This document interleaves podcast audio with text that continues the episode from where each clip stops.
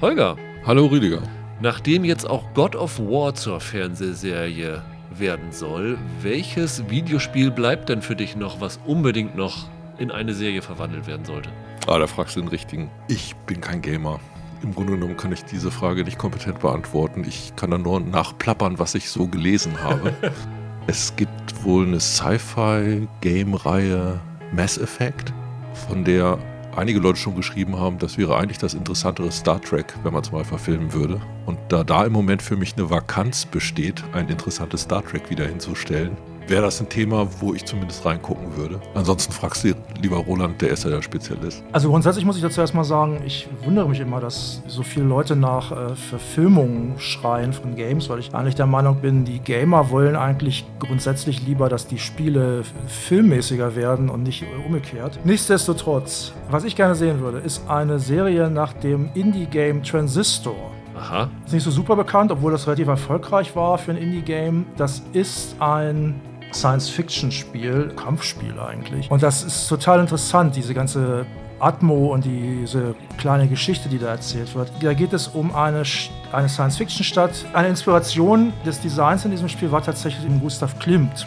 Das ist in einer Stadt namens Cloudbank. Und was ich mir wünschen würde, wäre eine Serie, die in dieser Stadt Cloudbank spielt. Es muss nicht unbedingt die Geschichte des Spiels sein. Die Geschichte des Spiels ist aber auch nicht schlecht. Also, und da könnte ich mir gut vorstellen, dass man in dieser Welt Geschichten erzählen kann. Die Vorgeschichte von dem Transistor-Spiel oder von anderen Leuten, die da leben. Das könnte ich mir gut vorstellen. Äh, ich spiele ja eigentlich nur Sportspiele, das kann man nicht machen. Deswegen erinnere ich mich zurück. Damals, als ich klein war, gab es, das war das Größte für mich, Lucas Arts Games zu spielen. Und eigentlich würde ich sagen Monkey Island, aber das äh, Our Flag Means Death geht so ein bisschen in die Richtung. Deswegen würde ich gerne verfilmt haben den zweiten Teil von Manic Mansion, nämlich Day of the Tentacle. Day of the Tentacle. Das war ein ganz, ganz großartiges Spiel und das stelle ich mir total lustig Ja. vor als Serie. Zeitreisen auch. Ja, genau. Das ist ein super Spiel. Ja.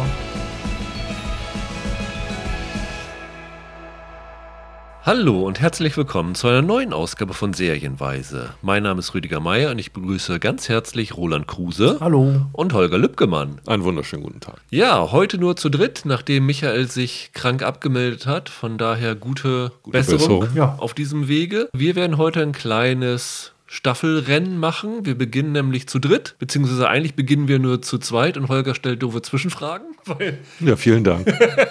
weil er hatte The Boys Presents Diabolical noch nicht gesehen, den Roland und ich gesehen haben. Danach sprechen wir drei zusammen über die Serie Die letzten Tage des Ptolemy Gray, die bei Apple startet. Und dann verabschiedet sich Roland und Holger und ich machen alleine weiter mit der zweiten Staffel von Upload bei Prime Video und der deutschen Comedy Oh Hell bei Magenta TV. Gut verteilt, also hoffentlich für euch alle was dabei, auch vom Genre-Mix her. Und natürlich freuen wir uns wie immer über Feedback unter serienweise.web.de, Twitter at Serienpodcast und in den Kommentaren bei iTunes, wo ihr uns genau wie bei Spotify auch gerne abonniert, damit wir dort noch ein bisschen sichtbarer werden. Dann lasst uns doch gleich, weil wir heute viel vorhaben, loslegen mit The Boys Presents Diabolical. Ein ziemlich bekloppter Titel, wie Ja, ich finde Das stimmt allerdings.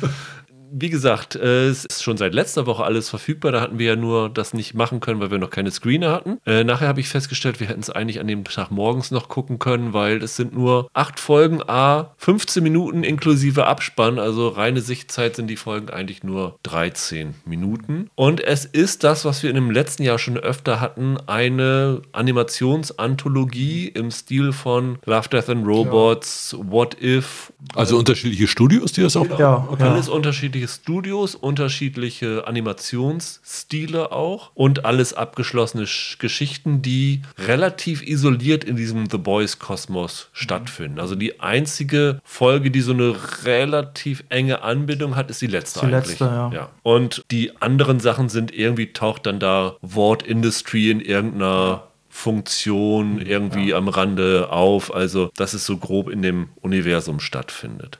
Wir müssen, glaube ich, nicht erwähnen, dass wir alle acht Folgen gesehen haben, so schnell wie das gewesen ist. Warum heißt es Diabolical? Das weiß ich nicht.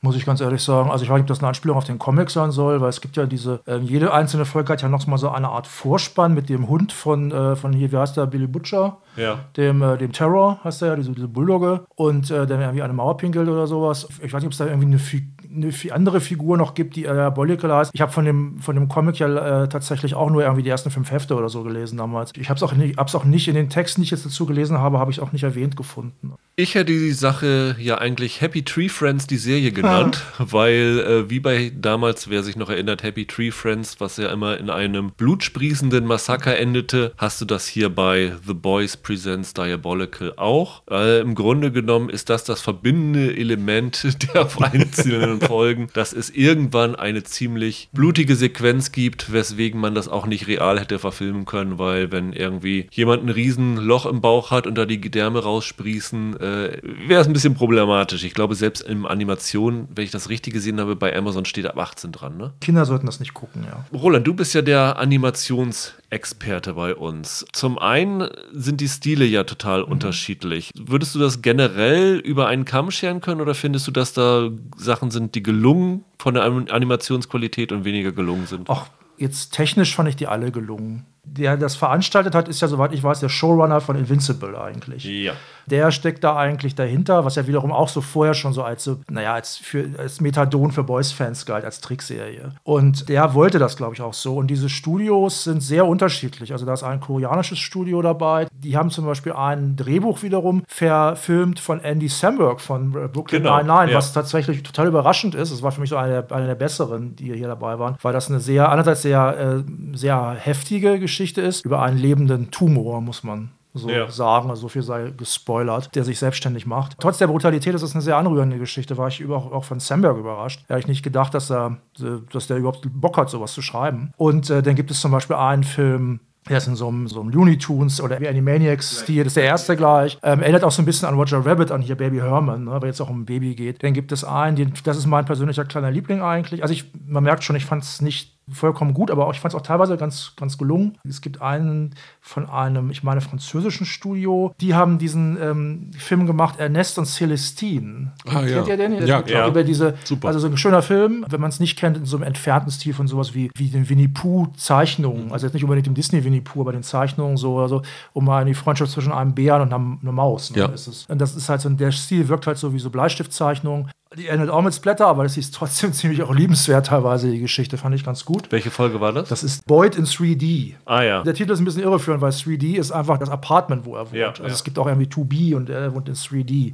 Der Film ist nicht in 3D. Der ist eben gerade überhaupt nicht 3D, weil er so gezeichnet wirkt. Die fand ich zum Beispiel ziemlich gut. Naja, dann gibt es halt eine Folge, die ist im Stil von dem Boys Comic und orientiert sich auch, spielt auch in dem Universum von dem Comic, wo die Figuren sich so verhalten, wo ich meine auch dann Simon Peck auch wieder auftaucht und, sie, und die Figur spricht, die ursprünglich von ihm inspiriert war und auch so aussah wie er. Yui. Wie Yui, genau. Und noch andere. Es gibt einen, das ist so ein, so ein super niedlicher Chibi-Stil, also so niedliche Manga-Figuren, wo es allerdings um ein Mädchen geht, das Scheißhaufen kontrollieren kann. Ähm, den fand ich am schlechtesten, obwohl die von ist- von geschrieben Ja. ist. Äh, wo ich dachte, ich mag die eigentlich. Was hast du denn da gemacht? Fand ich doof. Fand ich echt doof. Ich sagen. habe mir versucht, welche, mit welchem Panz ich diese Folge belegen kann. Gequälte Scheiße oder äh, im Englischen You can't polish a turd oder Ja, sowas. Das stimmt. also die fand, ich, die fand ich echt nicht gut. Ich kann mich über Mr. Hanky bei South, äh, South Park kann ich mich kaputt lachen. Also diesen belebten. Aber hier habe ich echt nicht gelacht, fand es doof. Das war echt eine Frechheit, diese Folge. Das ist auch tatsächlich die schlechteste, finde ich. Einige mögen die vielleicht auch, weil sie so punkig ist. Weiß nicht, ich fand's doof. Wie fandst du es denn?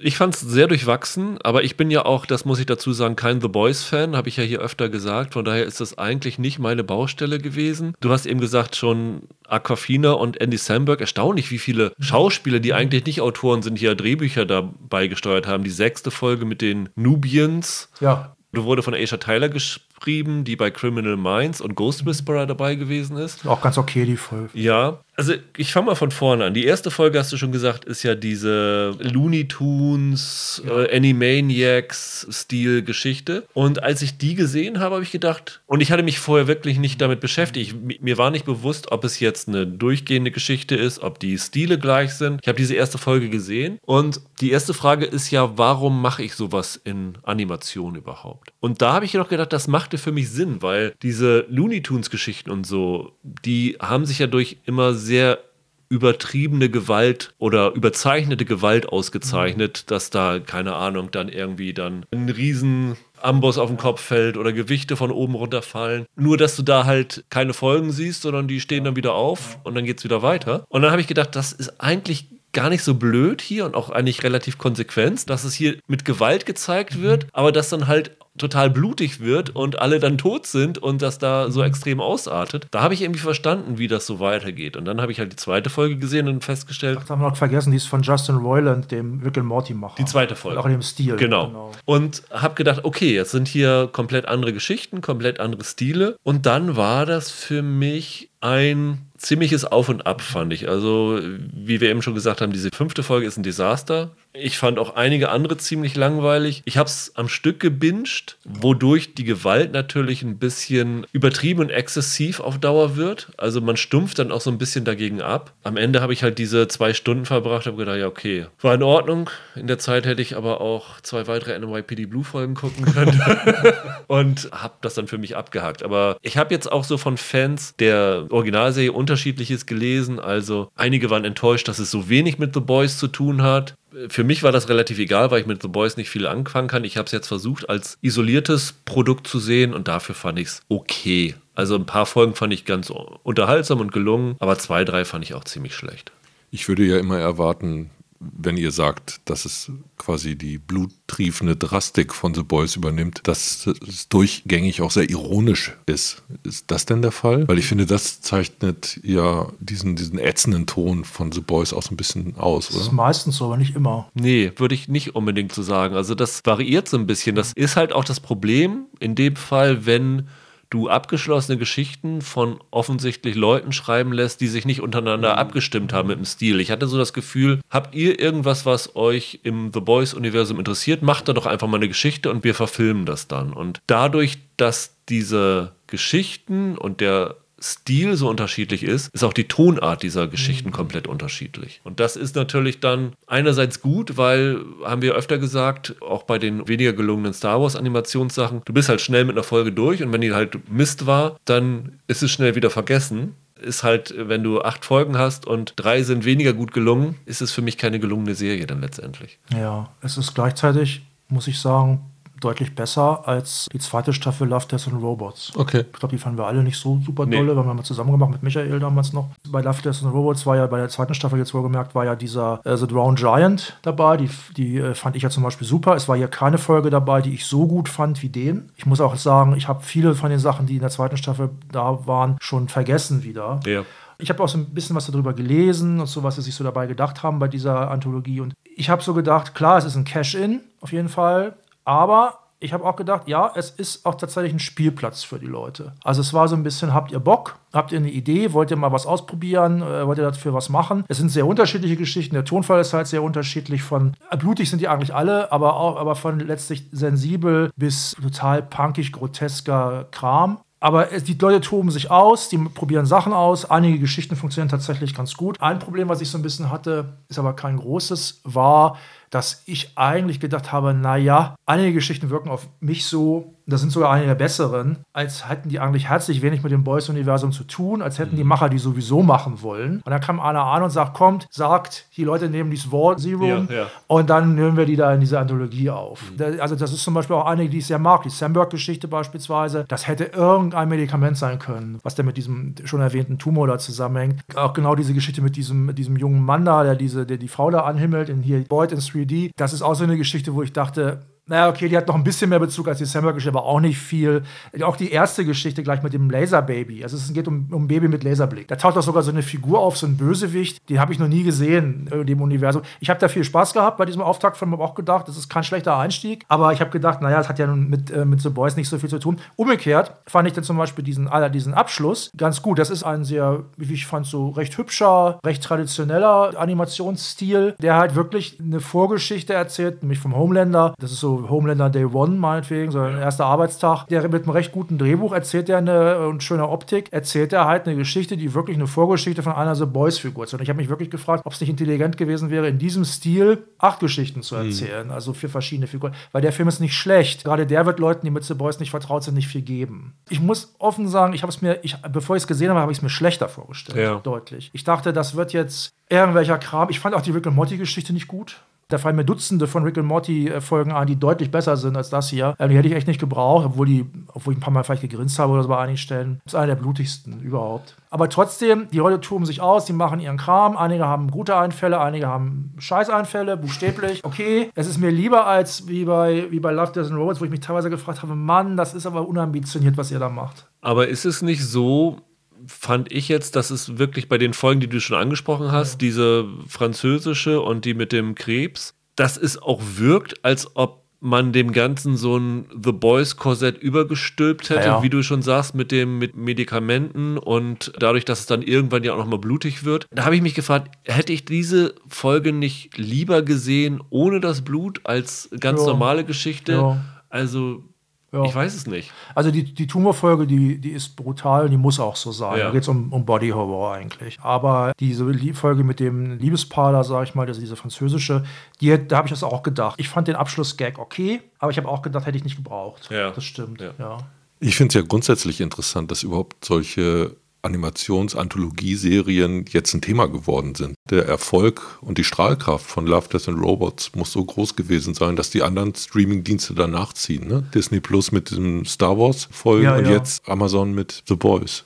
Ja, vielleicht liegt es auch ein bisschen daran, dass Animes sich ja immer mehr Popularität erfreuen. Und also zum Beispiel die Star Wars-Serie war ja komplett im japanischen Animationsstil. Hier hast du halt auch so, diese Kackfolge ist ja auch so äh, Manga-mäßig inspiriert so ein bisschen. Ich finde es nur eine erstaunliche ja. Häufung, weil vor ein paar Jahren hast du nirgends irgendwo Animations-Anthologie-Serien gesehen und jetzt hat jeder eine im Programm. Vielleicht ist es auch eine Corona-Folge. Du kannst natürlich ja. während der Corona-Zeit ja. Äh, ganz einfach Animationsserien machen, weil jeder der Künstler das zu Hause an seinem Rechner machen kann. In der Zeit, wo es wirklich schwierig war, unter Corona-Bedingungen Realserien zu drehen. Möglicherweise ist das auch ein Grund. Es wird sich in den nächsten Jahren wieder abschwächen oder wenn das hier alles gut angenommen wird, tatsächlich nochmal wieder so eine Welle aus. Ja, für die Animationsbranche wäre das toll, wenn die für solche Formate überhaupt Abspielmöglichkeiten haben. Ne? Apple hat sowas noch nicht gemacht, soweit ich weiß. Ne? Also also so eine Anthologie haben sie noch nicht, obwohl sie auch sehr viel mit Animationsgeschichten machen, so Central Park und sowas zum Beispiel. Aber sie haben in den letzten Wochen gerade, finde ich, im ja, normalen Serienbereich ziemlich viele Akzente gesetzt. Wir haben ja hier einige besprochen und äh, einige auch hochgelobt, wie Severance. Und in dieser Woche startet wieder eine neue Serie. Die letzten Tage des Ptolemy Gray heißt das Ganze, ist eine Serie nach einem Roman von Walter Mosley. Der Roman ist auch, glaube ich, ziemlich abgefeiert worden damals. Und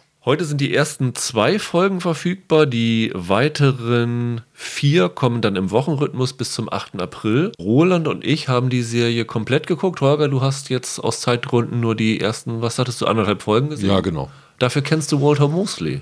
Nicht persönlich, aber von seinen Werken her? Ja, ich kenne ihn. Die Vorlage zu der Serie habe ich jetzt nicht gelesen, ja. aber dieses Teufel in Blau, wo es ja auch eine Verfilmung mit Denzel Washington gab, ja. äh, das ist natürlich ganz bekannt. Und er selber ist halt ja so ein wichtiger afroamerikanischer Schriftsteller unter den Krimi-Schriftstellern erst recht, aber er ist nicht nur begrenzt auf dieses Genre, der hat auch Science Fiction unter ja. anderem geschrieben, das geht darüber hinaus und ich finde, der ist so eine etablierte, interessante Stimme afroamerikanischer Literatur, Populärliteratur. Und das Interessante hierbei ist ja, dass er selber auch die Drehbücher verfasst hat. Ja.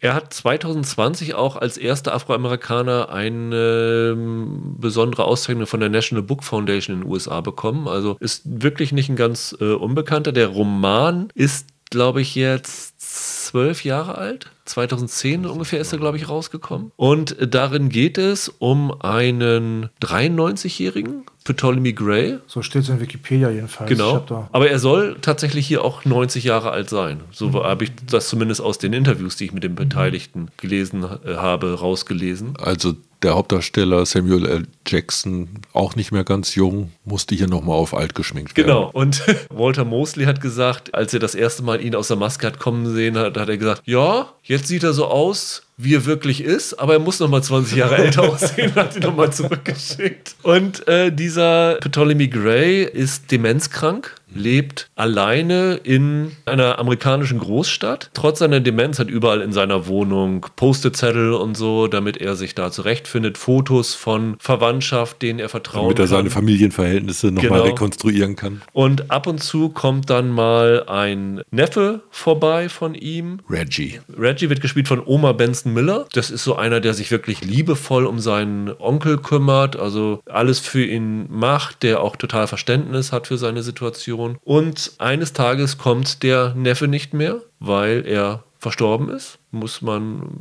zu sagen, weil das äh, ist die Prämisse des Ganzen. Und dann muss er halt alleine zurechtkommen. Es gibt dann andere Leute, die ihn ausnutzen wollen. Und am Ende findet er dann eine entfernte Nichte, Cousine. Nee, das ist, ich glaube, die ist gar nicht verwandt. Ich glaube, es wird gesagt, es ist die Tochter der besten Freundin seiner Großnichte. Robin heißt sie, wird gespielt von Dominic Fischbeck und die übernimmt dann sozusagen ja, das Sorgerecht für ihn.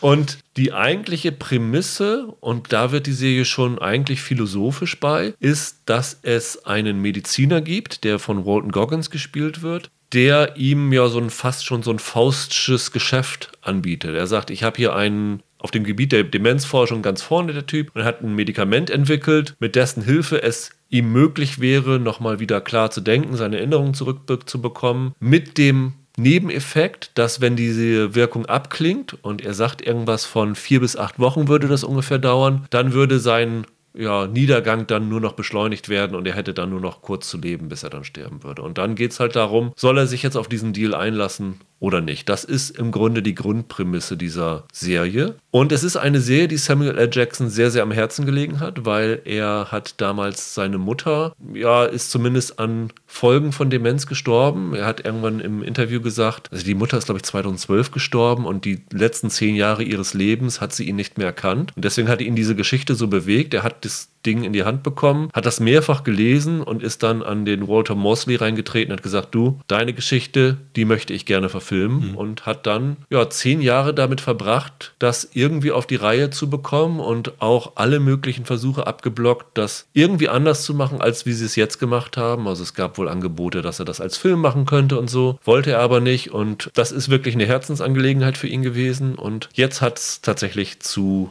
einer Apple-Serie gereicht mit sechs Folgen, die so 45 bis 60 Minuten lang sind. Und ich muss sagen, dass ich sehr überrascht von der Serie war. Ich kannte den Roman nicht. Ich hatte mich vorher damit nicht beschäftigt. Ich habe die dann irgendwann bei Apple im Screening Room gesehen, habe reingeguckt und war total gefangen von der Geschichte, weil ich die wirklich bewegend und grandios fand. Ging es euch auch so? Holger, du hast ja noch nicht so viel gesehen. Von dem, was du bisher gesehen hast? Ich fand, Samuel L. Jackson hatte sich irgendwann eingerichtet in so eine bestimmte Art von Rollen. Und dann gab es viele Filme, wo man dachte, ach, Samuel L. Jackson wieder. Und hier ist die Aufgabe, die er sich schauspielerisch gewählt hat, ungleich schwieriger. Und ihn da drin zu sehen, das fand ich toll. Das hat Spaß gemacht. Ich habe zum Teil gedacht, oh, man könnte das auch ein bisschen anders spielen. Aber mein Eindruck vom Beginn dieser Serie ist schon, dass das ein wirklich interessantes Schauspielerstück ist und auch ein Stoff, wo ich aufgrund der Attraktivität der Rolle für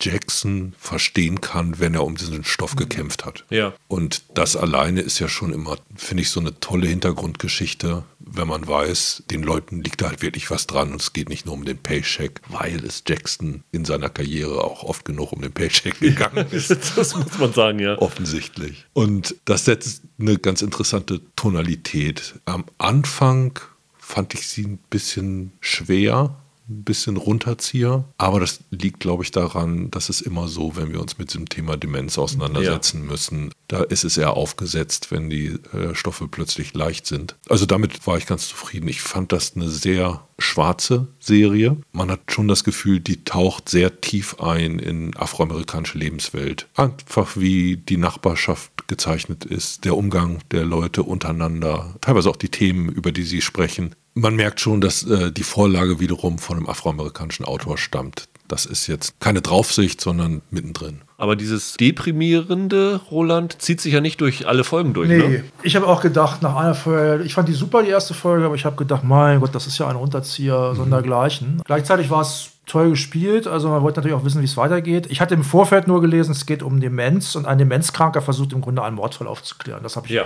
gewusst. Bevor ich überhaupt was gesehen hatte, habe ich mir sehr viel stärker als Krimi vorgestellt. Dann war es halt ein sehr hartes Demenz- und auch Sozialdrama, finde ich, weil diese, das hat mich erstaunt. Wir haben ja in den letzten paar Jahren doch relativ, relativ viele schwarze Serien so gesehen. Mhm. Und die meisten schwarzen Sachen, auch, auch teilweise Filme, die ich so gesehen habe, da ist es eigentlich so, dass die äh, in vielen Sachen die Weißen eigentlich nur so auftauchen als Störenfriede oder als, als Bösewichter oder als Trottel manchmal auch, die nichts gegen den Rassismus tun. Und hier ist es tatsächlich so, dass es anders ist und dass in dieser schwarzen Gemeinde, das ist eine relativ kaputte Gemeinschaft. Mhm. Also es gibt da, da, gute Menschen einfach auch, aber es gibt Leute, die sich verändern. Es gibt aber auch sehr viele, die einfach kriminell sind oder das auch überhaupt nicht einsehen und, und ihn äh, auch ausnutzen. Ihn ausnutzen ne? ja. Was ja auch durchaus realistisch ist jetzt. Ne? Aber das war was anderes, hatte ich eine Weile nicht mehr gesehen. Ich hatte erwartet, dass ich hier eine Krimiserie sehe.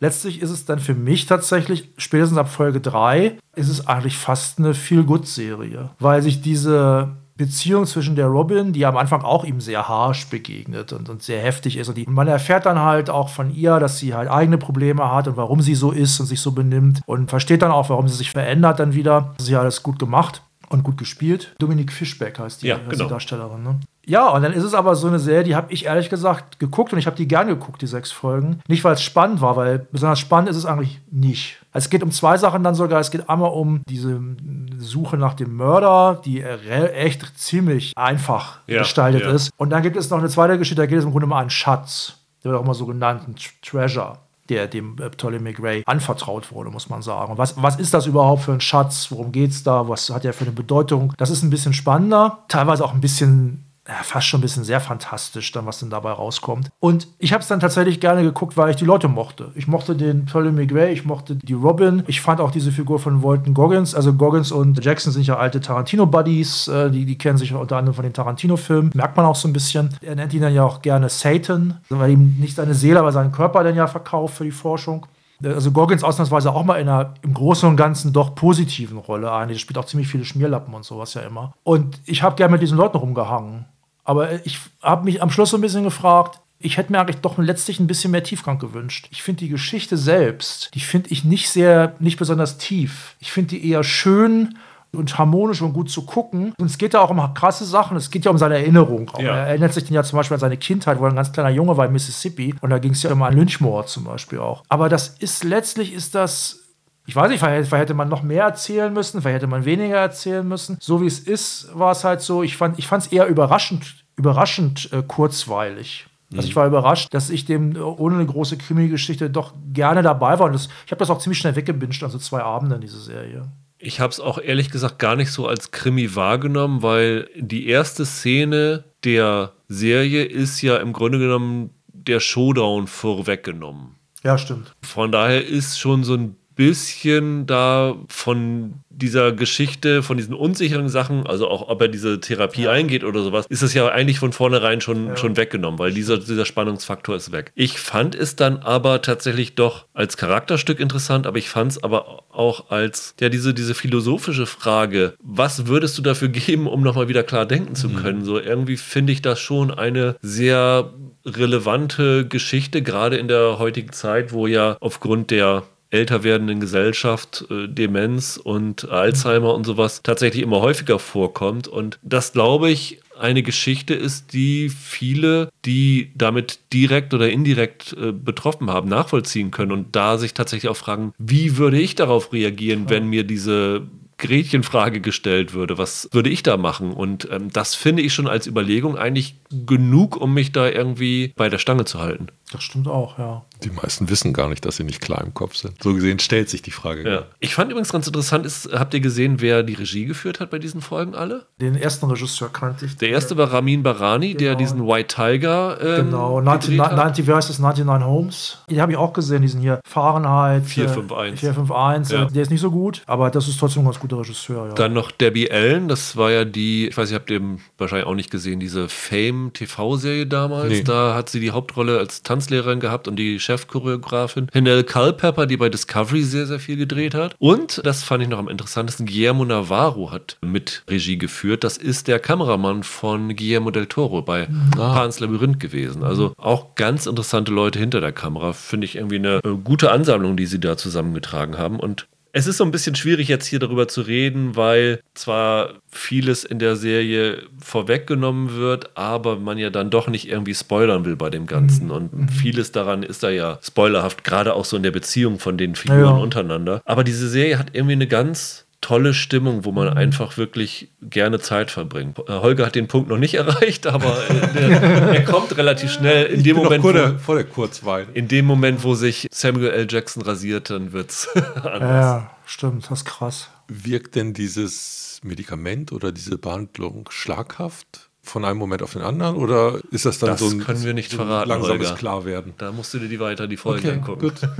Aber es ist wirklich eine, eine sehr interessante Geschichte. Und ich finde es toll, dass Apple solche Serien hat, die man, glaube ich, nicht auf dem Zettel hat. Und ich habe in letzter Zeit wirklich das Gefühl, dass wir bei Apple jetzt bei dem Stand sind, wie es Netflix vor fünf, sechs Jahren gewesen ist, wo sie wirklich jedes Drehbuch genau geguckt haben. Taugt das was? Ist das wirklich qualitativ was Hochwertiges und gar nicht sich darum geschert haben, ob das jetzt nun massenkompatibel ist. Also ich würde sagen, Last Days of Petonal Immigray ist nichts für den Massengeschmack, mhm. wie viele von den Apple-Serien. Auch Severance ist hundertprozentig nichts für den Massengeschmack. Aber für Leute, die wirklich an gut erzählten Geschichten mit guten Darstellern und mit Grips und Ideen dahinter interessiert sind, bietet Apple im Moment ehrlich gesagt fast das beste Angebot, wäre Netflix halt, die sagen, wir haben jetzt unsere Kunden, wir müssen die jetzt irgendwie bei Stange halten. Mhm. Jetzt hauen wir 100 Sachen raus und Hauptsache bei jedem bleibt eine Sache hängen. Da ist Apple im Moment noch auf einem anderen Level, der mir besser gefällt. Und ich bin mir ziemlich sicher, dass wir in fünf Jahren beklagen werden, dass Apple zu viel Krams macht.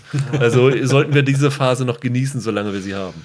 Ich glaube, bei ihrer letzten Produktvorstellungsshow, da haben sie auch unter anderem mit äh, Apple TV Plus angefangen. Also irgendwie merken die selber schon, dass das etwas ist, was man wahrscheinlich auch verkaufen kann. Ähm, Roland, also du, da du sie ja jetzt komplett gesehen ja. hast, hast du sie eigentlich alles in einem Stück runtergerutscht? Ja, wegen zwei Abenden. Ja, bei Apple sagen wir ja immer den HörerInnen draußen, ob es sich lohnt, das Ganze im Wochenrhythmus zu gucken oder zu warten, bis alle Folgen da sind mhm. und das alles äh, durchzubingen. Was würdest du hier Ich würde eher zum Bingen raten. Ja. Man kann die erstaunlich gut bingen und ich bin mir nicht hundertprozentig sicher, ob die Spannung sich so, also das bisschen, was an Spannung da ist, ob die sich so halten würde, wenn man das im Wochenrhythmus guckt. Ja, ich glaube, auch für den Anschluss ist es dann hier besser, weil es ja dann doch irgendwie eine Geschichte ist, die gut aufeinander aufbaut. Ja. Und es ist eine Geschichte, wo du ja, wie du schon sagst, dich mit diesen Charakteren identifizierst. Mhm. Und wenn du da eine Woche rausgerissen bist, dann bist du auch eine ja. Woche von den Figuren ja. weg. Und das ist dann immer ein bisschen schwierig. Ich finde von der Lauflänge,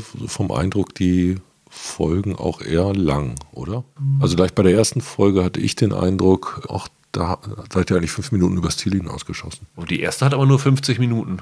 Ja, siehst du, und da habe ich den Eindruck schon. Aber wie gesagt, das war ja bevor die Kurzweil sich einstellt. Ja, die Folgen sind alle zwischen 50 und 58 Minuten. Also finde ich jetzt nicht, dass es überlang ist. Also nicht so mhm. wie Inventing Anna, wo auf einmal äh, 70, 80 Minuten Folgen um die Ecke kommen. Also das hier ist schon äh, verhältnismäßig in Ordnung. Und es ist auch definitiv als Miniserie angelegt. Also es ist auch nichts, wo man irgendwie erwarten muss, es wird weitergehen. Es ist halt eine Romanadaption von einem abgeschlossenen Roman, der eine Geschichte erzählen will, die Samuel L. Jackson gereizt hat und die er dann auch gut verkörpert. Und ich würde mich sehr wundern, wenn Jackson da nicht nächstes Jahr für irgendwelche TV-Preise ja, im Rennen ist. Das kann gut sein, ja. Wobei ja. die Limited Series natürlich immer sehr immer eng umkämpft.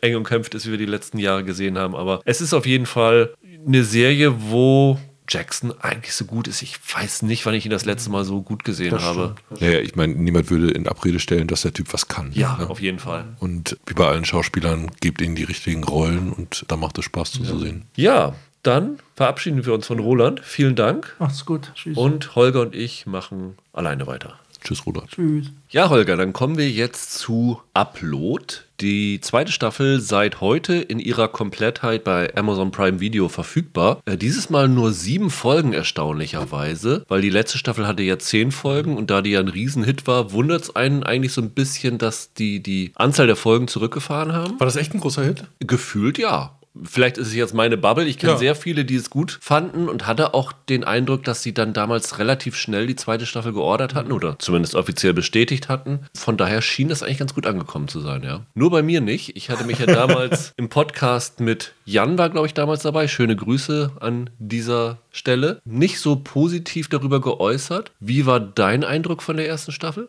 Für mich war das so eine Überraschungsserie. Irgendwas, ne, was man nicht kommen sieht und dann entpuppen die sich als überraschend unterhaltsam. Es gab diesen einen Scherz mit runtergefahrenen Bandbreite und Ja. dann ist so ein, so ein Pferd, das irgendwie aus sechs Pixeln besteht. Fand ich brüllend komisch. Ja. Und ich glaube, allen, denen ich von Upload erzählt habe, habe ich diesen Scherz nacherzählt. Also das war damals eine Überraschung für mich. Und ich habe so ein bisschen gemerkt, ich muss da ein bisschen reinkommen. Ist ja immer so bei humoristisch gemeinten Sachen, nicht alle Gags treffen und nicht alles findet man gleich lustig. Aber ich fand das schwungvoll und ich fand diese Grundidee super. Ja, das war wirklich einfallsreich. Also, was die an Ideen in die Serie reingesteckt haben, sowohl was die Geschichte angeht, als auch, wie du eben angesprochen hast, die visuellen Ideen, da gab es ja ganz, ganz viele sehr amüsante Aspekte drin. Da hat man schon sich sehr dran erfreuen können. Also, es wundert mich auch nicht, dass sie tatsächlich recht gut angenommen worden ist. Bei mir war es tatsächlich so, dass der Humor nicht unbedingt so immer gepasst hatte und diese Crime-Geschichte, die da drin war, das wirkte so ein bisschen erzwungen auf mich. Aber ich kann voll verstehen, dass das so ein Hit geworden ist. Wer die erste Staffel von Upload noch nicht gesehen hat, eigentlich ist die Prämisse relativ simpel. Das ist halt so diese High-Concept-Serie, die man fast in einem Satz erklären kann. Es gibt im Jahr 2033, also in der nahen Zukunft, die Möglichkeit, wenn man verstirbt, sein Bewusstsein, sein Wesen in die Cloud hochzuladen und dort dann sich in verschiedene Welten verfrachten zu lassen. Ein bisschen die Sims-mäßig, wo man nach seinem eigenen Geschmack verschiedene Umgebungen digital bekommt, in die man sich hereinversetzt. Und wir begeben uns in dieser Serie in das Lakeview. Das ist so ein, kann man so ein bisschen so ein 30er, 40er Jahre Resort so ähnlich. Ja, das Lustige dabei ist im Grunde genommen, in dieser Serie wird das jenseits ein Wellnesshotel. Ja, Und in dem Fall aber ein Wellnesshotel eher der unteren Kategorie, würde ich sagen. Ja. Weil halt äh, dieser ganze Vorgang dieses Uploads mit der ganzen Logistik, die dahinter steht, natürlich teuer ist. Und das Ganze ist nur ein Ding für die Reichen. Und da haben wir schon die Grundkonstellation, mit der unsere Hauptfigur eingebunden wird. Weil nach seinem Tod, Nathan ist die Hauptfigur, landet der nur in diesem Lakeview-Ressort, nenne ich es mal, weil seine Freundin das Ja. Geld hat, ihm ein Nachleben im, Jense im virtuellen Jenseits äh, zu ermöglichen. Genau, Nathan wird gespielt von Robbie Amell und ist in der Serie ein Computerprogrammierer, der dabei gewesen ist, diese Upload-Technik für die Massen verfügbar zu machen. Also auch, dass sozial Schwache die Möglichkeit haben, nach ihrem Tod weiterleben Genau. zu können. Und im Zuge dessen ist er umgekommen und wie wir in der ersten Staffel erfahren, ist das wohl kein Unfall gewesen, wie es ausgesehen hat, weil er ist mit einem Auto auf Autopilot irgendwo hinten reingefahren, ne? Genau, also irgendein LKW. Genau. Auf jeden Fall ein Unfall, der nicht hätte passieren sollen in der Zukunft, in der Genau. automatisiertes Fahren sicher ist. weil das hat nicht auf die Hindernisse äh, reagiert. Etwas, was man im Moment auch über Tesla ab und zu mal hört. Und Wir haben es ja noch nicht 20, genau. 33 oder was das war. Genau, er wird dann von seiner Freundin Ingrid, gespielt von Allegra Edwards, hochgeladen in dieses Lakeview. Und die erste Staffel ist eigentlich zum einen das Zurechtfinden in dieser Welt für ihn und für die Zuschauer und zum anderen aber auch das nach und nach Aufdecken, dass dort ein Verbrechen stattgefunden hat und entdecken, was die Hinter Hintergründe sind, warum er dann sterben musste. Und, und da würde ich sagen, das ist der eigentliche Kern der Serie, die Anbahnung einer Liebesbeziehung Ja. zwischen ihm und Nora. Ich versuche gerade ihr Jobprofil zu beschreiben. Kundenbetreuerin im Grunde Kundenbetreuung. genommen, ja. ja, sie ist so die, die menschliche Telefon-Hotline für die virtuell Hochgeladenen im Jenseits. Wenn die Probleme haben Ja. oder Wünsche an ihr Hotel, dann wird die da irgendwie eingebunden. So eine Art Betreuerin. gespielt von der wunderbaren Andy Allo. Und sie sitzt im realen San Francisco, wenn ich mich nicht ganz täusche, und ist dann halt immer mit diesem Lakeview verbunden. Und sie kann sich auch mittels Avatar in diese Welt hinein Genau. begeben. Und so lernen diese beiden sich auch kennen und verlieben sich ineinander. Ich glaube, das war der Pitch. Ne? Wir erzählen eine Liebesgeschichte zwischen einer virtuellen Figur in der Nachwelt und einer in der Realität. Genau. Und im Zuge dessen ist der Nathan dann auch auf seine Ingrid nicht ganz so gut zu sprechen. Also zum einen ist das Ganze ja ohne sein Einverständnis geschehen und damit ist er schon nicht, nicht so glücklich mit. Und zum anderen merkt er, dass sie irgendwie dann doch nicht die Frau fürs Leben ist. Und Nein, ganz fürs, sicher. fürs Nachleben Oh ist. Gott, nein. Und dann endet die erste Staffel damit, dass der Nathan herausgefunden hat, dass er ermordet wurde und herausgefunden hat, dass er auch nicht so eine blütenreine Weste hat, dass er da auch ein bisschen mit dieser Firma, mit der er das, mit diesem Programm, das er programmiert hat, ein bisschen äh, Dreck am Stecken hatte. Und er wird dann am Ende strafversetzt in die, ja, in die unterste Kaste, ins Kellergeschoss, wo nur die ein Gig sind oder zwei Gigs Zwei, glaube ich. zwei Gigs, also mit begrenzter Datenrate dort unterwegs sind. Und äh, seine letzten Daten hat er damit aufgebraucht, die Nora zu retten, weil nämlich ein Killer in der realen Welt, der auch hinter ihm her war, hinter ihr jetzt her ist. Und er schafft es, sie dann noch zu retten, verbraucht damit aber seine Energie, beziehungsweise die letzte bisschen Daten werden damit verbracht, dass er sieht, dass die Ingrid auf einmal dort auftaucht und sagt, Schatz, ich habe mich für dich auch hochgeladen. Und dann ist er so entsetzt und dann friert er Friert fest. er ein. Und das ist dann das Ende der ersten Staffel. Und die zweite Staffel setzt eigentlich direkt danach ein. Beziehungsweise für uns, für ihn nicht, weil er wacht, glaube ich, erst nach zwei Wochen wieder aus seiner Starre auf, wenn wieder seine Daten bezahlt sind, wenn ich mich nicht ganz täusche. Stimmt, es ist ein Zeitraum von zwei oder drei Monaten vergangen, Ja. in der unter anderem die Nora quasi auf der Flucht war und Genau. einen neuen sicheren Hafen gefunden hat. Genau, sie ist irgendwo in einem Wald bei einer religiösen Gemeinschaft, die sich auf die Fahne geschrieben hat, dieses Uploaden zu verhindern. Ja, überhaupt. Das sind so äh, Technologieverweigerer. Ne? Die nennen sich die Lats. Wahrscheinlich basierend auf dem Ludismus. Das ist ja diese englische Arbeiterbewegung, die die Industrialisierung versucht haben zu verhindern, indem sie die Maschinen sabotieren. Und die wollen halt dieses Upload verhindern. Und dort lernt sie einen Mann kennen. Matteo wird gespielt von Paulo Costanzo. Wer ähm, Royal Pains gesehen hat, kennt ihn als den bisschen aufgeregt oder aufgekratzten Helfer des Arztes dort. Und zwischen denen entspinnt sich so eine Liebesbeziehung, während in der Lakeview-Welt Nathan so ein bisschen damit hadert, dass jetzt die Ingrid da ist und er sich denkt, ja, die hat so ein Opfer und ihr Leben für mich gegeben. Irgendwie muss da dann doch was da sein. Und da spinnt sich zwischen den beiden auch so eine kleine Liebesgeschichte ab. Ja, und Nora ist halt weg. Genau. Er fühlt sich im Grunde genommen geghostet von ihr, weil äh, sie seine, seine Anrufe nicht beantwortet und halt nicht mehr auf der Arbeit erscheint.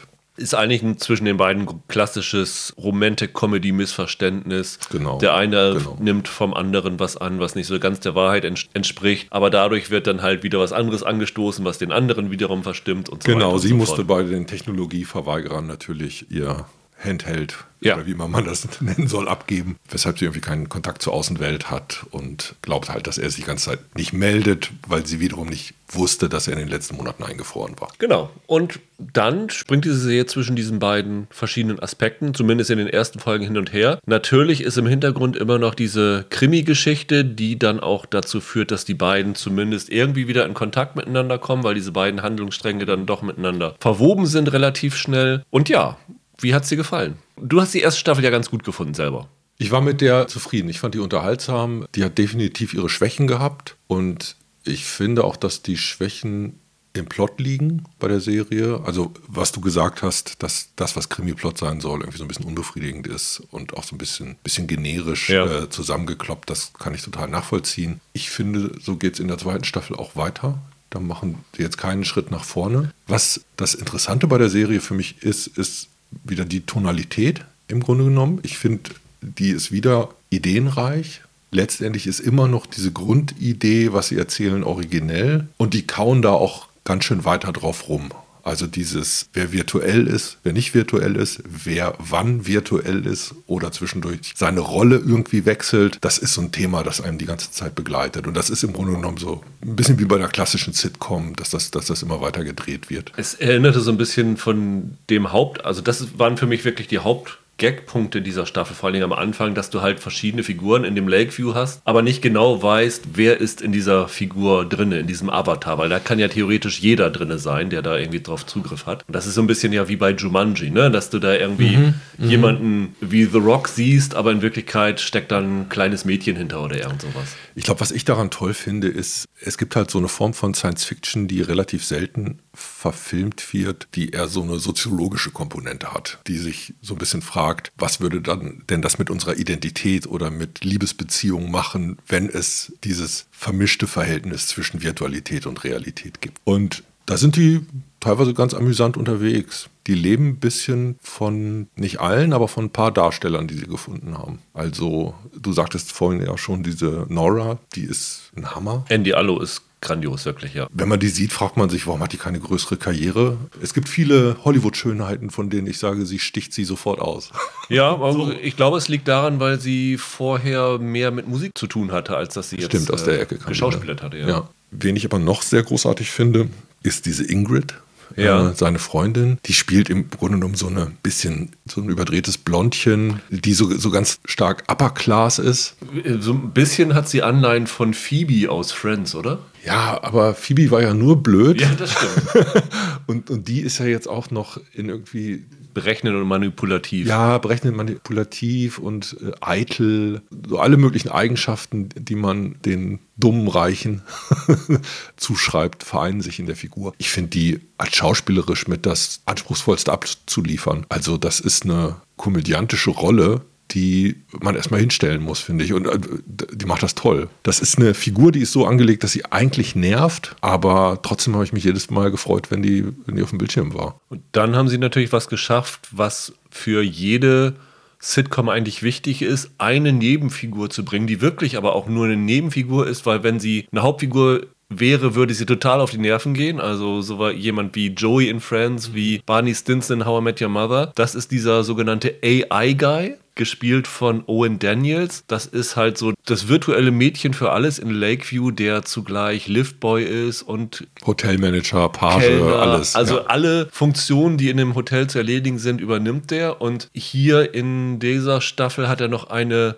kleine Nebenfunktion. Äh, wer das Poster der zweiten Staffel gesehen hat, wird es erkennen, weil man dort sein Gesicht noch auf etwas sieht, weil man es normalerweise nicht erwarten würde. Also mit denen haben sie sehr, sehr viel Spaß und den benutzen sie wirklich immer, wenn sie sagen, so jetzt brauchen wir was, um nochmal wieder einen richtigen Lacher zu erzeugen, um irgendwie nochmal was Originelles erzählen zu können. Und dafür ist er die Figur. Ja, wobei den hast du dann nochmal wiederum im Männerfreund von Nathan, den ähm, Luke. Luke. Der ist auch ganz klar humoristisch angelegt. Ja. Dieser Luke, also Kevin Bickley spielt den, das ist so ein Dummbatz eigentlich, ne? Und der ist halt, sorgt halt für Gags, weil er so ein bisschen Panne ist, oder? Fandst du nicht? Ja, ich finde, das war zum Beispiel so eine Figur, die war sehr viel näher an Friends dran, wenn ich so überlegen soll, wo kommt das her? Ja. Der hat so ein paar Momente, die dann, keine Ahnung, eher Chandler oder Joey zugeschrieben werden in der Serie. Was du vorhin schon gesagt hast, dass sie das beibehalten, was sie in der ersten Staffel erzählen, das ist halt aber auch ein Problem. Ne? Also diese Krimi-Geschichte, die vergessen sie zwischendurch irgendwann mal gefühlt und zum Ende der Staffel merken sie auf einmal, oh, wir müssen ja noch diesen Krimi weiter erzählen und hier noch irgendwie einen Cliffhanger draus machen, dass hier irgendwas passiert. Und dann bringen sie in der letzten Folge auf einmal diesen, diesen Krimi-Plot wieder in den Vordergrund und denkst dir, wo kommt das denn jetzt her? Und enden dann auch mit einem so komischen Cliffhanger, weil es auch kein besonders guter Cliffhanger ist. Also ich habe zumindest gedacht, ah, guck mal, Amazon hat uns die letzte Folge vorenthalten bei den Screenern, da kommt noch eine. und dann habe ich überall gelesen, es sind, sind wirklich nur sieben Folgen und da war ich wirklich ein bisschen überrascht. Also das fand ich ein bisschen komisch. Also ich habe gedacht, im Grunde genommen hatten die wirklich nur einen Pitch und sind von einer Staffel ausgegangen. Ja, das glaube ich auch. Und sind vom Erfolg ein bisschen überrascht gewesen. Man hat jetzt nicht das Gefühl, dass eine Storyline, die groß vorbereitet war, in der ersten Staffel hier fortgeführt wird. Ne? Also, dass jetzt meinetwegen Sachen Bedeutung bekommen, die sie am Anfang noch nicht hatten, sondern die ziehen ein paar neue Hasen aus dem Hut und führen sowas wie diese Krimi-Handlung weiter, aber jetzt halt auch nicht in der Stringenz, dass man denkt, das waren wirklich das Erzählinteresse. Woran die Interesse haben, ist in dem Fall halt nicht die Handlung, sondern die Welt. Und in der bewegen sie sich halt und haben weiterhin so paar hübsche kleine Momente, paar Scherze, die funktionieren, andere, die komplett ins Leere laufen. Aber wer Spaß hatte an dieser Erzählweise der ersten Staffel, wird das, glaube ich, in der zweiten wiederfinden. Was man nicht erwarten darf, ist, dass die erste getoppt wird. Das schafft diese Staffel nicht. Dafür fehlt ein bisschen der Reiz des Neuen, weil sie halt nicht draufsatteln können. Sie versuchen nur im Grunde genommen diese, diese beschwingt freche, einfallsreiche Erzählweise, die sie in der ersten Staffel hatten, jetzt auch in die zweite hinüber zu retten. Für mich hatte die zweite Staffel zwei Schwächen, weswegen ich sie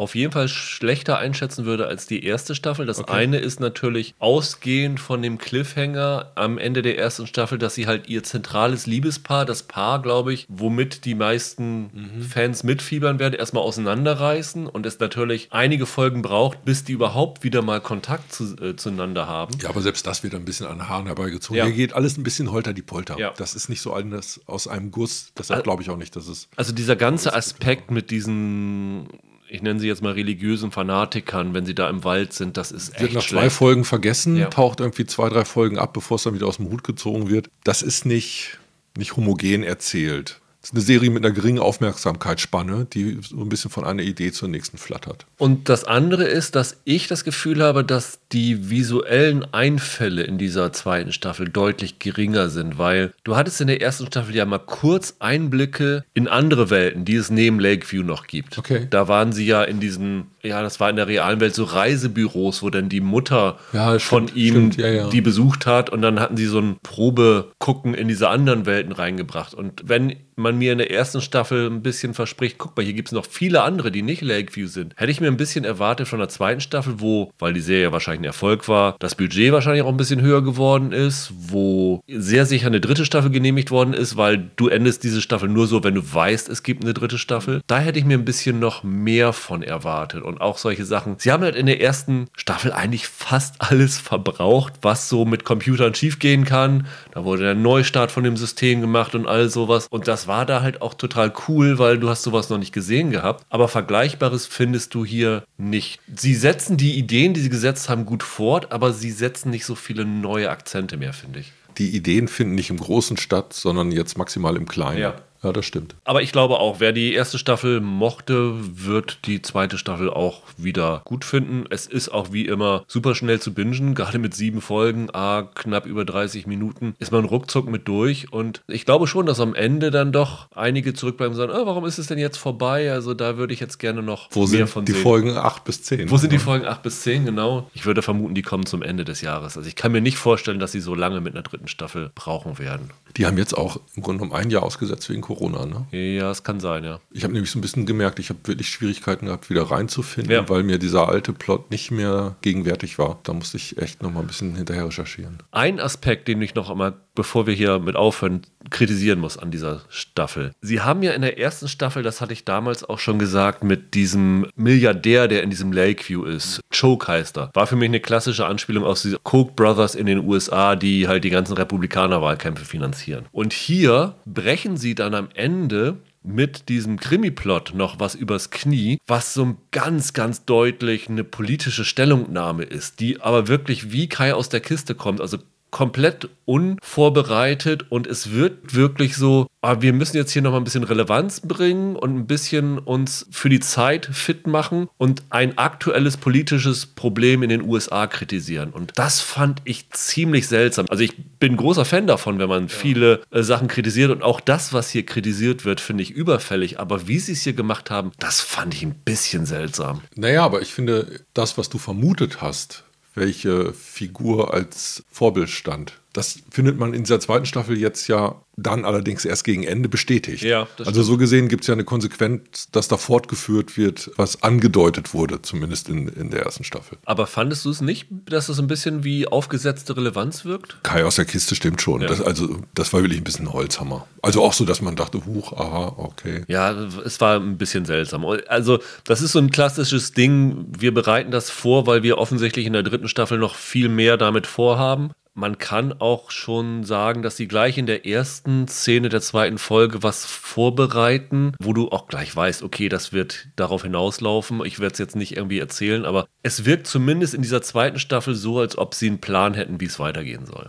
Für mich war es ganz einfach so, das ist Beifang, das nehme ich mit. Ansonsten ja. warte ich auf die nächsten Auftritte von Nora und Ingrid. Genau. Ja, dann lass uns doch zu einer anderen weiblichen Protagonistin kommen und auch zu einer anderen Schauspielerin, die ich zumindest sehr mag, Marla Emde. Die hatten Michael und ich damals in Shadowplay schon mal gelobt. Und äh, die spielt jetzt in einer Serie für Magenta, Magenta TV. TV, ja. Oh Hell heißt sie. Acht Folgen sind es, auch wie Upload 30 Minuten kurz. Klar im Comedy-Bereich angelegt.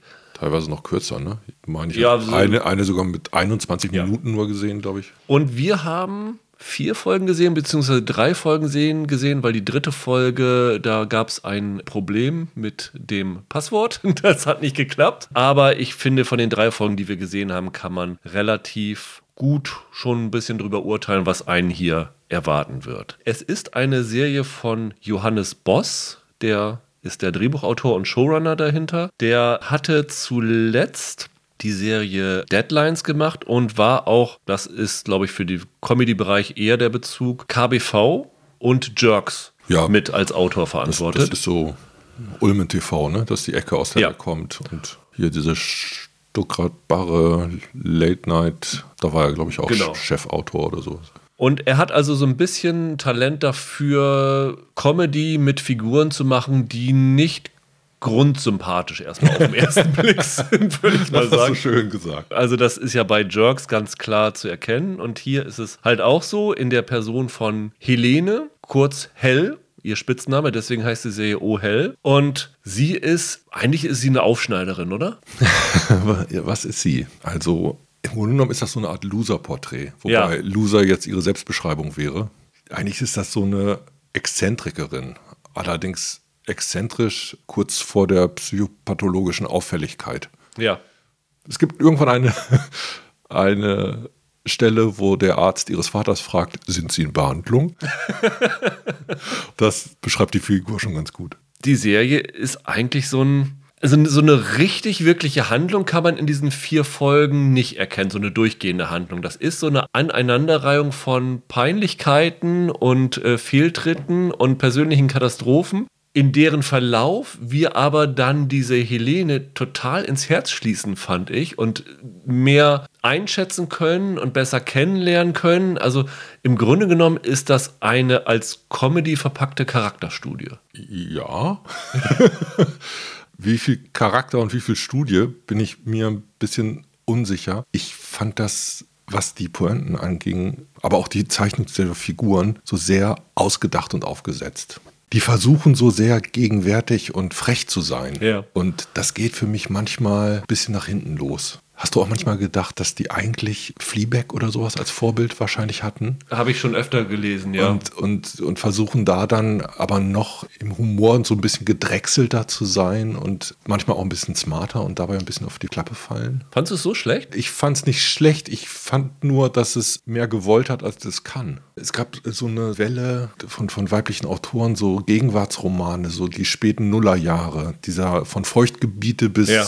Axolotl Roadkill. Und das war so eine Tonalität, da dachte ich, aus der Ecke kommt diese Hauptfigur. Und die hatte viele Momente, die ich hauptsächlich nervig fand. Ich kann das ein bisschen verstehen. Also eigentlich bin ich der perfekte Typ dafür, der sagen würde, die gehen mir auf den Nerven, weil sie halt eigentlich grundunsympathisch ist. Aber irgendwie hat die Serie mich dann doch so überzeugt, weil in jeder der Folgen, die wir gesehen haben, habe ich zweimal mindestens einen riesengroßen Lacher dabei gehabt. Und ich finde, für eine Serie, die das in 20 Minuten immer nur erzählt, reicht das eigentlich für mich schon. Also ich finde, Marla Emde ist super. Ich finde total, also dieses, was du mit Fleabag meinst, es geht ja auch ein bisschen darum, dass die Serie das konventionelle Erzählen durchbricht. Also du hast so viele Aspekte, wo sie sich in irgendwelche Tagträume flüchtet, wo sie dann irgendwie sitzt und denkt, ein Nachrichtensprecher kommentiert jetzt die letzten Katastrophen ihres Lebens und sowas alles. Ja, es gibt so eine, wie so ein Abdriften in so eine Fantasiewelt, die aber erstmal nicht als von außen so zu erkennen ist, ob es eine reale Szene Genau. ist oder nicht. Und dann springt man halt wieder zurück ins, in ihre Realität. Sie ist halt die klassische unzuverlässige Erzählerin. Du musst bei jener Szene, die sie kommt, weißt du immer nicht, ist das jetzt real? Oder stellt sie sich das nur vor? Und zum Teil gelingt das auch. Da muss Zum man Teil auch gelingt sagen, das richtig äh, gut. Das sind teilweise sch- hübsche kleine Gags, die sie da rausziehen. Das, das ist schon wahr. Also so, ein- so ein Aspekt, wo die dann bei jemandem sitzt und die, die Person sagt dann, äh, bist du wirklich hier? Ich glaube, du stehst nur vor der Tür. Das sind so Sachen, da, da habe ich wirklich drüber gelacht. Aber auch, sie haben so, ich würde sie fast platte Gags nennen, aber die Tatsache, wenn ihr Vater in die Uni kommt mit zwei Luftballons in der Hand, weil er ihren Uni-Abschluss feiern will, das fand ich zum Brüllen komisch und wie sie das da gespielt haben. Und ich fand das einfach toll. Und das will ja gar nichts Weltbewegendes sein. Das will eine kleine Comedy sein. Wie Fleabag das ja auch gewesen ist eigentlich. Und ich finde es ein bisschen ungerecht, die Serie jetzt mit Fleabag zu messen. Das kann sie einfach nicht schaffen. Aber wenn ich mal so gucke, was in Deutschland zuletzt so an Comedies gekommen ist, also zum Beispiel The Mopes ging ja auch so ein bisschen in die Richtung, finde ich Oh Hell deutlich, deutlich besser. Und wenn ich gucke, was die im öffentlich-rechtlichen versuchen, also gerade letzte Woche ist in ZDF Neo Doppelhaushälfte gestartet. Ich kann nur allen raten, guckt euch diesen Müll nicht an. Das ist wirklich ganz, ganz schlimm. Und da freue ich mich wirklich über so eine kleine Comedy, die mit Maler Emde eine wunderbare Hauptdarstellerin hat, die mit Edin Hasanovic, der in Folge 3 oder 4 auftaucht, als Cellolehrer eine ganz tolle Nebenfigur noch hat. Ganz zurückgenommen. Ja. Ich, ich habe den selten so leise spielen sehen, hatte ich das Gefühl. Ja. Und da habe ich wirklich meine Freude dran gehabt. Also habe ich ehrlich gesagt mir überhaupt nichts von erwartet und fand es für eine deutsche Comedy eine der gelungeneren in letzter Zeit. Aber ist das etwas, was du bingen würdest? Ich äh, gebe mal meine Antwort. Ich hatte das Gefühl, ich ertrage das nur in kleinen Dosen. Also so gesehen war ich froh, wenn die Folge 20 Minuten hatte. Mir war bei 35 Minuten schon zu viel vom Gleichen.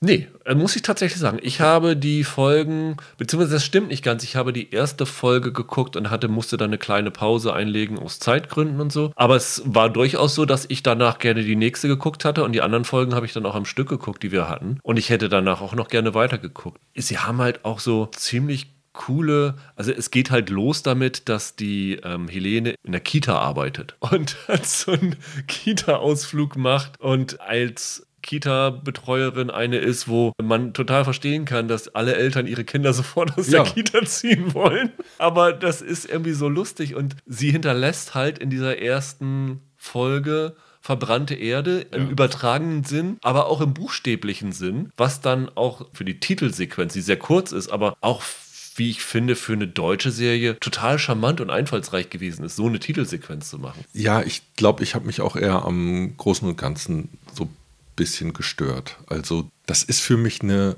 Comicfigur. Ich finde nie etwas, wo ich, wo ich wirklich das Gefühl habe, okay, das stellt eine echte emotionale Verbindung zu mir her, weil ich da das Porträt einer, einer echten jungen Frau äh, mit Problemen vorgesetzt bekomme. Das ist aber die, die Rahmenhandlung. Das ist letztendlich das, was sie dann doch erzählen. Und da gibt es dann halt im Grunde genommen von der Ausrichtung der Figur und von dem, was erzählt wird, lag das für mich so ein bisschen quer. Ja, sie haben ein paar Aspekte, die funktionieren wahrscheinlich nicht unbedingt. Es gibt dann noch so eine ja, Flashback-Folge zu ihrer Jugend, wo sie als ja, renitente Teenagerin ist, die halt verhindern will, dass ihre Eltern sich scheiden lassen. Und dadurch versuchen sie halt der Figur auch so ein bisschen Tiefe zu geben. Das Emotionale würde ich dir sogar zustimmen. Also es ist jetzt nichts, wo ich wirklich eine tiefe Verbindung zu ihrer Figur gewonnen habe oder so. Aber als Comedy, wo ich einfach nur ein paar Mal lachen möchte in so 20 Minuten, hat das für mich deutlich besser funktioniert als bei einigen amerikanischen Comedies, die ich jetzt in letzter Zeit gesehen habe. Das klang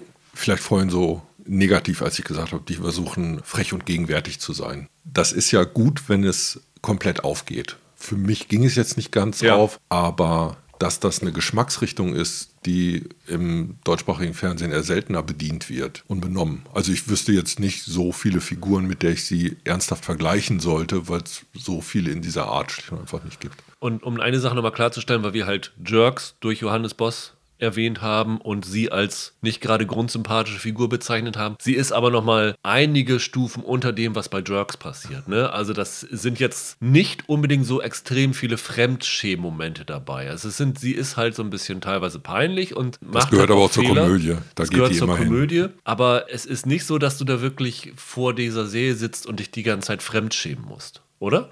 Die Momente gab es auch. ich fand, dass sie ein paar Gags so ein bisschen ausgewalzt haben. Gerade was du vorhin gesagt hast, der Vater geht in die Uni, um quasi im Hörsaal mitzukriegen, wie sie ihr Examen kriegt. Und das Ganze wird eingeführt mit dem Satz, äh, mein Vater hat sich nie in eine Uni getraut, Ja. äh, weil er Angst hatte, dass ihn alle für hohl halten oder irgendwie so. Dann quasselt er seine, seine Sitznachbarin Ja. so lange voll, bis ihn wirklich alle für hohl halten. Und das ist, fand ich, eine quälend lange Szene. Die Grundidee war super. Das, eigentlich wäre das etwas, das auch Loriot hätte einfallen können. Aber es wird dann halt auch ein bisschen zu Tode geritten für mich. Das, was die da machen, hatte ich nach 30 Sekunden äh, verstanden. Ja. Aber die Szene läuft dann halt noch zweieinhalb Minuten weiter. Also mir kam die Szene tatsächlich nicht zu lang vor. Also Okay. ich habe wirklich eine ganz Das ist so das Erste, was Grund, mir einfällt. ja, grundpositive Einstellung zu dieser Serie dann bekommen und äh, werde gerne, wenn ich dann irgendwann mal wieder Magenta habe und das äh, irgendwie noch weitere Screener kriege, gerne zu Ende gucken. Also ist von den deutschen Serien, die ich in diesem Jahr gesehen habe, definitiv eine der besseren für mich gewesen und ich glaube auch, wenn du eine Folge hier gesehen hast, wirst du wissen, ob es dir gefällt, weil Ja, das das ich auch- hat so ja, eine genau. ganz eigene Tonalität, Ja. dass es entweder hinhaut oder nicht und dann könnt ihr das schon mal abschätzen. Ja, das soll es für diese Woche gewesen sein. In der nächsten Woche haben wir wahrscheinlich Clarice auf dem Zettel, die bei Sat 1 und bei Join startet, also die Serienfortsetzung von Das Schweigende Lämmer und vielleicht noch ein oder zwei weitere Serien dabei. Bis dahin, habt ein schönes Wochenende, bleibt gesund, macht's gut, ciao, ciao. Tschüss.